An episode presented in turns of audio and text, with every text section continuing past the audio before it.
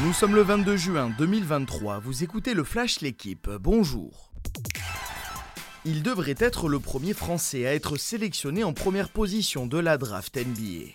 Victor Wembanyama se confie aujourd'hui dans l'équipe sur ce moment qu'il estime ne pas être un hasard.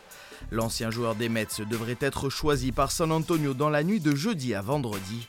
La franchise texane est selon lui le meilleur endroit entre tradition française et stabilité à l'image du coach Greg Popovich.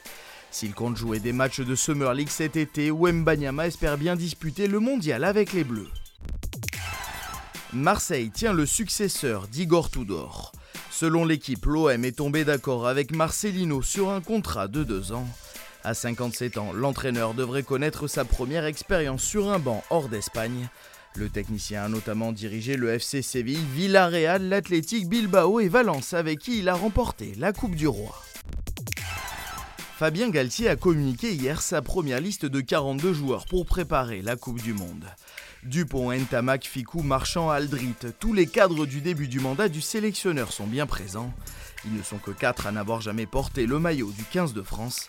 Parmi eux, Paul Boudehan, Thomas Laclaya, Louis Bielbiaré et Émilien Gailleton, meilleur marqueur d'essai en top 14. A noter aussi les retours d'Arthur Vincent, Baptiste Serin ou encore Brice Dulin. Deuxième victoire consécutive pour Caroline Garcia au tournoi de Berlin. La quatrième mondiale a battu hier Jamie Fourlis, 218e à la WTA 6-3-6-2. La francilienne affrontera en quart de finale Petra Kvitova, double lauréate de Wimbledon. Élimination en revanche dès le premier tour pour Alizé Cornet, battue par Maria Sakkari 6-4-6-2. Merci d'avoir suivi le Flash l'équipe. Bonne journée.